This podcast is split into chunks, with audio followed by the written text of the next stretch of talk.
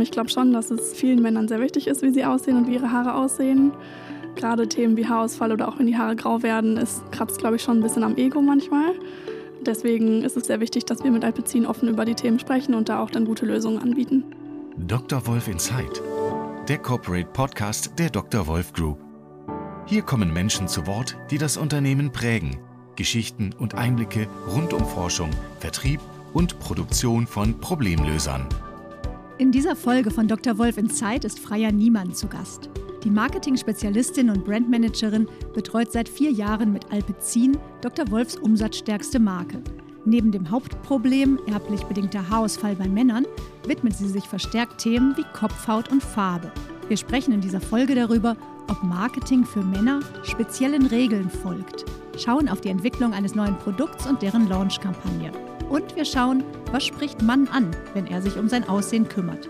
Außerdem erklärt Freier, wie bei Dr. Wolf die Zusammenarbeit von Marketing und Vertrieb funktioniert. Also echt viele spannende Themen und ein Blick hinter die Kulissen einer 360-Grad-Marketing-Kampagne. Mein Name ist Nina Lauterbach. Viel Spaß mit dieser Episode. Guten Morgen, hallo Freier. Hallo Nina. Schön, dass das geklappt hat, nachdem wir in der November-Erkältungszeit so unsere Anlaufschwierigkeiten hatten. Hoffe ich mal, unsere Stimmen sind geschmiert. Das hoffe ich auch. Wir starten ja immer mit einer Rubrik, wo ich einen Satz sage, den du kurz kommentierst. Das ist heute die These. Deutsche Männer sind eitel und es ist ihnen wichtig, wie ihre Haare aussehen und sitzen. Ja, der These würde ich zustimmen. Ich glaube schon, dass es äh, vielen Männern sehr wichtig ist, wie sie aussehen und wie ihre Haare aussehen. Gerade Themen wie Haarausfall oder auch wenn die Haare grau werden, ist kratzt, glaube ich, schon ein bisschen am Ego manchmal. Deswegen ist es, glaube ich, sehr wichtig, dass wir mit Alpecin offen über die Themen sprechen und da auch dann gute Lösungen anbieten. Alpecin hat ja eine sehr lange Historie. Was ist denn die häufigste Frage an dich, wenn Bekannte zum Beispiel mitbekommen, dass du für die Marke arbeitest? Die meisten fragen, funktioniert das denn wirklich? Und dann versuche ich natürlich aufzuklären, über unsere wissenschaftliche Arbeit mit den ganzen Studien zu berichten und dann auf jeden Fall jeden zu überzeugen, dass Alpecin natürlich wirkt. Musst du auch immer viele Proben mitbringen? Wird oft gefragt, ja. Musstest du auch schon in Doping-Diskussionen gehen? Hm, Diskussion nicht, aber das Thema Doping für die Haare ist einfach sehr bekannt. Also dieser Slogan, wenn man dann sagt, ja, Doping für die Haare, dann kommt auch auf der Kommentar nur für die Haare. Schön, ja. Welche Aufgaben deckst du im Marketing und Brandmanagement mit deinen Teamkollegen ab? Alles, was die Marke Alpecin betrifft, läuft irgendwie bei uns zusammen. Ähm, also wir sind auf jeden Fall eine Schnittstellenabteilung, die mit vielen anderen Abteilungen zusammenarbeitet. Wir kümmern uns vor allem um Themen wie Produktentwicklung, Markenführung, aber auch Internationalisierung der Marke. Wenn ich dich jetzt im Schlaf wecken würde, kannst du auf Deutsch und Englisch sofort erklären, was beim erblich bedingten Haarausfall passiert? äh, ja, ich glaube schon. Also ich habe jetzt in den letzten vier Jahren das, glaube ich, schon sehr, sehr oft erklärt. Das Hauptproblem bei dem erblich bedingten Haarausfall ist ja das Thema die Überempfindlichkeit gegenüber Dihydrotestosteron also dass die Haarwurzeln dann nicht mit genug Energie versorgt werden. Die Haarwachstumszyklen sind dann verkürzt, durchlaufen einfach schneller die vorhandene Anzahl der Zyklen und dann verkümmert die Haarwurzel und es wächst kein Haar nach. Das heißt, also würde vorzeitig ausfallen, so ein Haar? Genau, ja. Also das ist dann die Haarwurzel verkümmert und es wächst kein Haar nach. Das heißt, da kann es dann schon mal mit Mitte 30, Mitte oder 40 dann sein, dass halt viele Haare schon ausgefallen sind und nicht mehr nachwachsen, ja. Und unser Wirkstoff schafft, dass das länger aktiviert wird, der Wachstumszyklus sozusagen? Genau, das Koffein, was wir einsetzen in unserem Koffeinkomplex, das ähm, versorgt die Haarwurzeln mit Energie und kann dadurch dann die Wachstumsphasen wieder auf die normale Länge verlängern. Mhm. Was hat dich jetzt in den letzten Monaten am stärksten beansprucht? Gibt es da ein Projekt, von dem du erzählen kannst? Äh, ja, auf jeden Fall. Wir haben dieses Jahr im Sommer ein neues Shampoo auf den Markt gebracht bei Alpecin, das Grey Attack Koffein- und Color Shampoo. Äh, und da habe ich jetzt, ich glaube, schon fast zwei Jahre dran gearbeitet. Oh, das ist jetzt für Alpecin ein neuer Problemlöser, also gegen graue Haare. Wie kamt ihr denn darauf, dieses neue Problem für den Mann zu adressieren? Ich meine, als Frau ähm, kennt man das Farbshampoos oder eben auch Tönen von einem Ansatz die meisten wollen keine grauen Haare, auch wenn das sicherlich heute gesellschaftlich akzeptiert ist. Aber wie kamt ihr darauf, das für den Mann jetzt äh, zu adressieren? Ähm, also ganz neu ist es ja nicht. Wir haben ja vor zehn Jahren schon das Tuning-Shampoo auf den Markt gebracht, was auch ähm, dunkle Haare dunkel halten soll, also auch was gegen graue Haare tut. Aber die Wirkung ist einfach, einfach noch nicht so stark, dass wir dachten, dass wir da nicht was Besseres hinbekommen. Also ich glaube, das Problem Grauhaare bei Männern ist einfach so groß, dass man da auf jeden Fall einen guten Markt hat und die Männer da gut erreichen kann. Wie habt ihr denn überhaupt gemerkt, das ist ein Problem für den Mann? Also sagt man nicht auch, ach, hier so graue Schläfen sind doch ganz sexy? Ja, es gibt verschiedene Marktforschungen darüber. Also ich glaube, es gibt natürlich Männer, die graue Haare, denen das gut steht, die das mögen. Wir wissen aber auch aus den Studien, dass es halt viele Männer gibt, die damit unzufrieden sind. Ähm, aber Färben ist halt auch nicht wirklich eine Option für die meisten Männer. Also sie sagen halt, Färben ist eher was für Frauen, das ist irgendwie unmännlich vielleicht oder sie, sie wollen das nicht, äh, weil man das halt auch sehr stark sieht und dann kriegt man irgendwie einen blöden Spruch reingedrückt vom Kumpel so, na, hast du dein Haar gefärbt? Äh, ich glaube, das wollen viele Männer vermeiden. Und ähm, jetzt gibt es etwas Neues, hast du gesagt. Das ist ein neuer Wirkstoff, der erforscht wurde, oder? Genau, das ist ein neuer Wirkstoff. Ähm, Dihydroxyindol heißt der. Der ist nicht komplett neu, aber es ist sehr innovativ, den in einem Shampoo einzusetzen. Also es ist ein Wirkstoff, der teilweise schon in Färbungen oder Tönungen enthalten ist. Das Innovative ist jetzt daran, dass es in einem, in einem Shampoo funktioniert, also eine super einfache Anwendung für den Mann.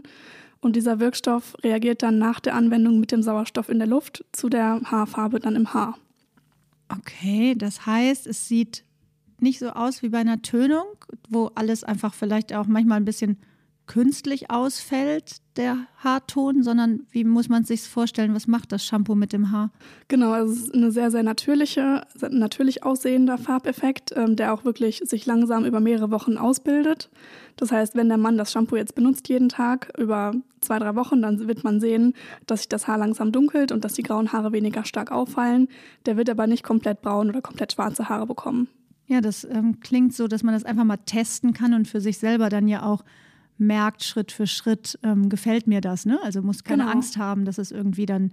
Ja, man kann auch jederzeit dann aufhören, wenn man denkt, okay, meine Haare sind dunkel genug, ich glaube, das äh, wird mir sonst zu stark, dann hört man einfach auf, benutzt es vielleicht nur noch zwei, dreimal die Woche, um den Farbeffekt zu halten und dann kann man da ganz individuell das Ergebnis steuern. Das heißt, man muss vielleicht nicht den Talk oder das Lästern von Kollegen fürchten, die im Hintergrund sagen, oh, der hat aber irgendwas gemacht. Genau, das Ziel ist einfach, dass man ein bisschen jugendlicher und frischer wieder aussieht. Gab es denn besondere Herausforderungen in dieser Entwicklungsphase? Kannst du da mal erzählen, was euch als Marketing-Spezialisten da gefordert hat? Also gerade bei der Rezepturentwicklung äh, war der Rohstoff eine große Herausforderung, weil der wirklich sehr sensibel ist, sage ich mal. Also der reagiert halt mit Sauerstoff und dadurch müssen wir den natürlich besonders lagern. Also der wird auch vakuumisiert, tiefgefroren, gelagert bei uns. Und sobald man ihn halt verwendet, muss man halt aufpassen, dass er nicht irgendwie zu lange der, der Luft ausgesetzt ist, damit er dann am Ende im Haar seine Wirkung entfalten kann. Also da kamen dann Themen auf wie, wie machen wir das in der Produktion? Wie können wir unsere Anlagen reinigen nachher, weil der Wirkstoff eben halt Farbeffekt hat. Und da kamen dann halt solche verschiedenen Themen auf. Mhm. Wenn man dann sicher ist, dass das Produkt gut funktioniert, eine gute Performance hat, also das sind dann ja auch Prozesse, die, wie du sagst, in der Produktion erstmal alle geklärt werden müssen oder von der Wissenschaft und Forschung. Habt ihr das dann testen können? Also habt ihr erstmal irgendwie gesagt, wir nehmen eine Handvoll Männer und gucken, wie es dann aussieht, damit ihr besser damit ähm, ja vielleicht auch eure Produktaussagen dann entwickeln konntet? Ja, also der erste Schritt bei uns in der Entwicklung war, dass wir das an Haarsträhnen getestet haben, damit wir erstmal gucken können, wie entwickelt sich der Farbeffekt wirklich auf dem Haar, äh, damit man da auch keinen Mann jetzt irgendwie einspannen muss und man weiß nachher nicht, wie er aussieht. Als wir da sicher waren, dass wir eine gute Formel entwickelt hatten, haben wir dann Anwendungstests gestartet mit einer größeren Anzahl von Männern, teilweise intern, teilweise auch externe Männer, die wir rekrutiert haben in der passenden Zielgruppe und konnten so dann relativ schnell sehen, dass die Shampoo-Formulierung dann wirklich eine gute Wirkung erzielt. Mhm. Hast du mit diesen Testpersonen auch Gespräche geführt? Weil ich stelle mir das schon also du bist jetzt eine junge Frau, gar nicht so einfach vor, sich wirklich in diese Bedürfnisse einzufühlen. Also hast du im Hinblick vielleicht auf spätere Marketingaussagen diese Testpersonen auch genutzt, um mehr darüber zu erfahren?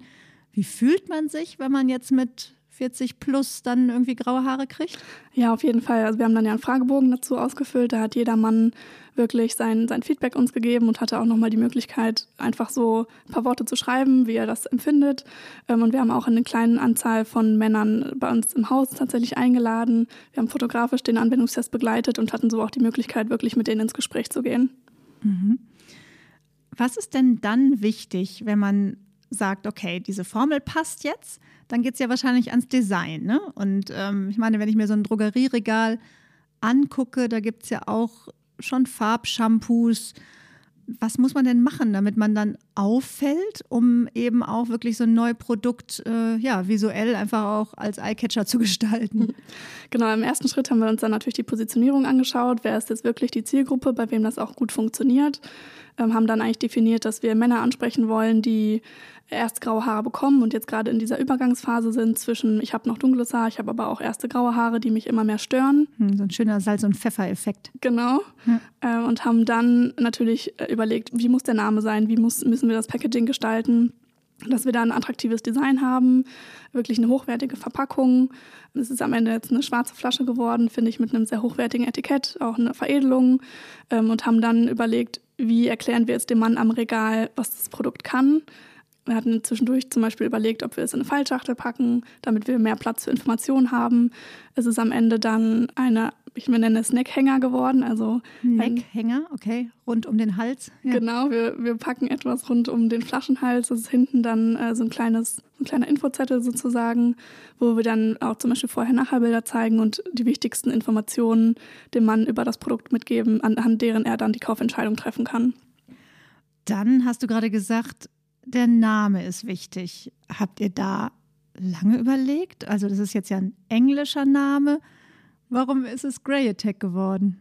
Also uns war halt sehr wichtig, dass wir mit dem Produktnamen sehr sprechend sind, also dass der Mann am Regal auch versteht, was das Produkt kann. Mhm. Ähm, deswegen war uns wichtig, dass das Thema graue Haare darin vorkommt. Und dann gab es natürlich verschiedene Auswahlmöglichkeiten. Wir haben dann auch direkt international natürlich mitgedacht, dass das Produkt nicht nur auf dem deutschen Markt funktionieren soll, sondern auch international in anderen Märkten auf den Markt gebracht werden soll. Und ähm, ja, ich glaube, wir haben bei Alpecin grundsätzlich einige englische Produktnamen, von daher war das jetzt nichts Neues, haben dann verschiedene Namen in die ähm, Option genommen und haben dann auch einen Test äh, dazu durchgeführt online, um zu schauen, welcher Name am besten funktioniert. Also da macht man dann tatsächlich so online kleine Ausspielung und sagt. Genau, also wir haben das sozusagen als, als Online-Kampagne ausgespielt, um zu schauen, wie sind die Reaktionen der Zielgruppe. Wird darauf geklickt, besteht Interesse an so einem Produkt und dann können wir eben diese Zahlen dann vergleichen und sehen, welcher Produktname erregt am meisten Interesse bei den Männern. Total interessant. Jetzt ähm, arbeite ich ja in der äh, Öffentlichkeitsarbeit auch noch für Alcina, eine Friseurmarke. Und da habe ich in den letzten Monaten immer mitbekommen, dass äh, Dauerwelle auch bei Männern in Trend ist. Ne? Also die sogenannte Umformung, wie das der Friseur dann sagt. Sind denn Männer auch in den mittleren, also diese Dauerwellen sehe ich jetzt vielleicht auch inspiriert von Fußballern wirklich viel bei ganz jungen Männern, aber auch Männer im mittleren Alter, die ihr mit Grey Attack ansprecht, sind die affiner geworden für Beauty? Also ist der Mann vielleicht stärker bereit, jetzt auch heute zu färben? Hm, weiß ich nicht genau. Also ich glaube, Färben ist immer noch ein schwieriges Thema. Aber ich glaube schon, dass die Bereitschaft eher da ist, etwas gegen graue Haare zu tun vielleicht, äh, wenn es für die Männer dann wirklich äh, einfach umzusetzen ist. Also ich glaube, irgendwie alle zwei, drei Wochen jetzt irgendwie zum Friseur zu gehen und danach zu färben, finde ich, glaube ich, schwierig. Gerade bei Männern bei kurzen Haaren, wenn man dann direkt einen Ansatz sieht, ich glaube, das, das mag kein Mann wirklich gern. Ja. Jetzt haben wir ganz viel über die Entwicklung gesprochen von dem neuen Shampoo. Dann kam ja der Launch und was habt ihr dann gemacht, um es bekannt zu machen? Wir haben das Produkt Mitte Juni auf den Markt gebracht. Also da haben wir es zuerst ausgeliefert an unsere ähm, Handelskunden und haben dann Mitte Juli, also ungefähr einen Monat später, dann mit der ersten Online-Kampagne gestartet. Das war ein, ein Online-Advertorial in einer großen Boulevardzeitung in Deutschland und die war dann tatsächlich so erfolgreich, dass wir nach dreieinhalb Stunden sie wieder offline nehmen mussten, weil wir bei Amazon ausverkauft waren. Also nach da, dreieinhalb Stunden? Genau, eigentlich war das äh, war die Kampagne für einen, einen, etwas längeren Zeitraum geplant und weil wir dann so überrannt wurden von den Bestellungen, äh, mussten wir sie dann wieder offline nehmen. Wow. Das war ja dann schon mal ein guter Start. Wie ist das denn äh, weitergegangen? Bekam das Produkt weiterhin eine so große Aufmerksamkeit? Ja, absolut. Also wir haben direkt in der nächsten Woche dann mit der TV-Kampagne gestartet und auch da sind die Zahlen dann, die Absatzzahlen sehr stark gestiegen. Haben uns wirklich sehr gefreut über diesen Erfolg. Es war dann tatsächlich so positiv, dass wir teilweise dann nicht mehr lieferfähig waren, weil einfach die Nachfrage zu hoch war oder höher war, als wir geplant haben. Und dann musstet ihr schnell nachproduzieren? Genau, das ist natürlich die erste Sache, die man dann macht. Der Rohstoff hat aber eine relativ lange Lieferzeit, sodass wir nicht so flexibel waren in der Nachproduktion, sodass wir dann teilweise auch ein paar Wochen mal nicht lieferfähig waren. Ja, man macht ja sicherlich seine Planung, aber das war dann eben schon die, der absolute Best Case, der da entstanden ist. Ja, genau. Wir haben drei verschiedene Szenarien geplant und haben den Best Case deutlich übertroffen. Von daher, äh, auf das waren wir wirklich leider nicht vorbereitet. Ja, jetzt ist es äh, seit Juni, sagtest du, in Deutschland auf dem Markt. Habt ihr das auch schon international angedacht? Also kommt das jetzt auch auf andere Märkte demnächst? Ja, auf jeden Fall. Wir sind sogar schon dabei. Es gibt es äh, mittlerweile schon in mehreren Ländern. Was wir dieses Mal das erste Mal getestet haben, war ein, ein Online-Test in, ich glaube, es waren ungefähr 15 Ländern gleichzeitig, oh. äh, wo wir das Potenzial abtesten wollten. Das heißt, wir haben eine Online-Kampagne geschaltet in den verschiedenen Ländern und haben dann geguckt, wo ist dann äh, die Resonanz der Männer dann am größten und konnten anhand dessen dann auch schon schauen, wo wir denken, in welchen Ländern das größte Potenzial besteht. Aber der internationale Launch, der beginnt gerade. Ich glaube, auch Anfang nächsten Jahres werden dann einige größere Listungen in den Märkten erfolgen. Kannst du da Beispiele sagen, welche Länder das sind? Ähm, also in der Schweiz ist es auf jeden Fall jetzt schon gelistet, Österreich sowieso auch zeitgleich mit Deutschland schon. In den Niederlanden gibt es jetzt schon eine feste Listung und ich glaube, UK ist auch ganz vorne dabei. Okay, also die, die vielleicht noch am nächsten zu uns dran sind, mit denen startet man und wird dann wahrscheinlich von dort weiter ausrollen. Ja, genau. Ist aber auch schon in Asien zum Beispiel geplant. In der USA gibt es jetzt auch schon äh, online bei Amazon. Also nicht nur Europa, sondern auch direkt äh, weltweit. Cool.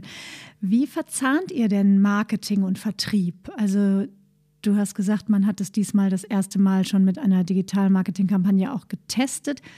Ist das so, dass ihr immer von Anfang an das mitdenkt?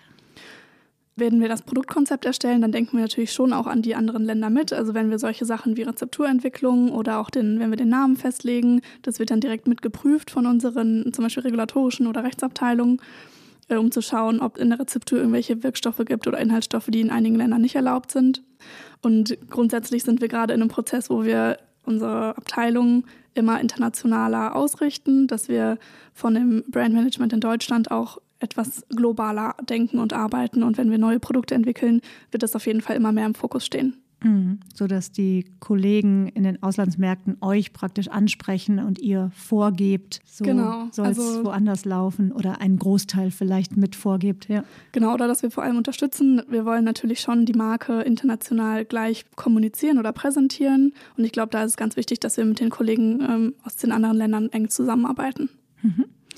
Vergleicht ihr euch viel mit Konkurrenzmarken? Ähm, also man hat natürlich schon immer einen Blick auf den Wettbewerb oder auf den Markt, um zu schauen, was für Lösungen gibt es aktuell für den Kunden. Und dann können wir natürlich dann schauen, wie heben wir uns davon ab, wie können wir dem Kunden einen Mehrwert bieten und wie können wir besonders innovative Produkte auf den Markt bringen. Ja, wir kommen jetzt noch mal zu einem bisschen anderen Bereich. Also du hast jetzt das Projekt recht umfassend ja auch vorgestellt. Du hast ähm, vorher mal im Vorgespräch gesagt, dass du zum Beispiel vorher in anderen Projekten mit der Herstellung wenig Berührungspunkte gehabt hast. Ne? Wo hast du bei Dr. Wolf dann vielleicht Unterstützung erfahren? Also habt ihr hier ein System, dass du dir auch mal irgendwo Rat holen kannst, wenn das nötig ist? Also ich glaube, grundsätzlich sind alle Mitarbeiter hier super offen und sehr hilfsbereit. Egal, wen man fragt, man bekommt immer gut, eine gute Unterstützung. Und hier in dem Projektteam war es, glaube ich, ein sehr guter Austausch zwischen allen beteiligten Abteilungen, dass dann zum Beispiel die Herstellung dann irgendwie mit im Boot war, als es dann darum ging, die, die Anlagen zu reinigen und äh, das zu testen, in welcher Ansatzgröße wir jetzt produzieren. Dass wir zum Beispiel erstmal in kleineren Ansätzen hergestellt haben und mittlerweile äh, regulären 8 Tonnen produzieren. Wie erlebst du denn ähm, die Entwicklungsmöglichkeiten bei Dr. Wolf? Also ist jetzt ja schon für dich wahrscheinlich auch ein großes Projekt. Wie alt bist du? 28. Ja, guck, ich meine, da dann schon die Verantwortung zu tragen, ist ja auch was Besonderes. Ja, was gibt es, damit du vielleicht auch ein bisschen Backup bekommst, um dich weiterzuentwickeln? Ich habe mich hier bisher eigentlich sehr, sehr gut weiterentwickelt, finde ich. Ich bin als Praktikantin gestartet und dann als Werkstudentin geblieben und habe dann nach Abschluss meines Studiums dann direkt im Alpecin-Team gestartet. Und natürlich bekommt man erst kleinere Projekte und wird dann tastet sich immer mehr an die größeren Aufgaben ran. Und äh, dass das jetzt bisher mein größtes Projekt war und dann gleich auch ein so großer Erfolg werden konnte, äh, macht mich natürlich schon stolz. Ja. Was ist dir denn wichtig in der Zusammenarbeit mit deinen Kollegen? Gibt es da irgendwie einen Wert für dich? Ich finde immer ganz wichtig, dass man auf Augenhöhe miteinander arbeitet, gerade weil ich mit sehr vielen verschiedenen Kollegen hier im Haus arbeite, aus den verschiedenen Abteilungen. und wir alle halt ja irgendwie das gleiche Ziel verfolgen, nämlich möglichst gute Produkte auf den Markt zu bringen, finde ich das sehr wichtig, dass alle Meinungen wertgeschätzt werden und dass wir zusammen nach der besten Lösung suchen. Mhm. Hast du das für dich selber in deiner Laufbahn irgendwie auch schon mal gemerkt oder hatte das irgendwo an einer Stelle schon mal eine besondere Bedeutung für dich? Mm, es gab jetzt, glaube ich, keinen besonderen Moment, aber ich glaube, insgesamt finde ich, dass es bei Dr. Wolf auf jeden Fall so gelebt wird und ich glaube, das ist auch ein Teil, warum ich mich hier so wohl fühle. Du hast gerade eben gesagt, du bist als Praktikantin eingestiegen, dann Werkstudentin und so weiter. Wenn du jetzt einen Bewerber hörst, der sich für einen Einstieg ins Marketing interessiert oder Produktmanagement, Brandmanagement, hast du da irgendwo einen Tipp, ähm, wie man da vielleicht einen guten Einstieg finden kann? Also ich kann es auf jeden Fall nur empfehlen. Ich finde die Abteilung super spannend, sehr abwechslungsreich. Gerade wenn man Lust hat irgendwie auf Marketing, auf Markenführung, auf internationale Projekte, dann kann ich das auf jeden Fall jedem nur ans Herz legen, sich bei uns zu bewerben, wenn wir was offen haben. Ich glaube, man muss einfach offen sein, man muss ein bisschen Kreativität mitbringen, ein bisschen Organisationstalent, weil es ja doch immer sehr viele Projekte gleichzeitig auch sind und einfach Spaß an der Arbeit. Ich danke dir, das war doch ein schönes Schlusswort. Danke, Freya, für das Gespräch. Sehr gerne.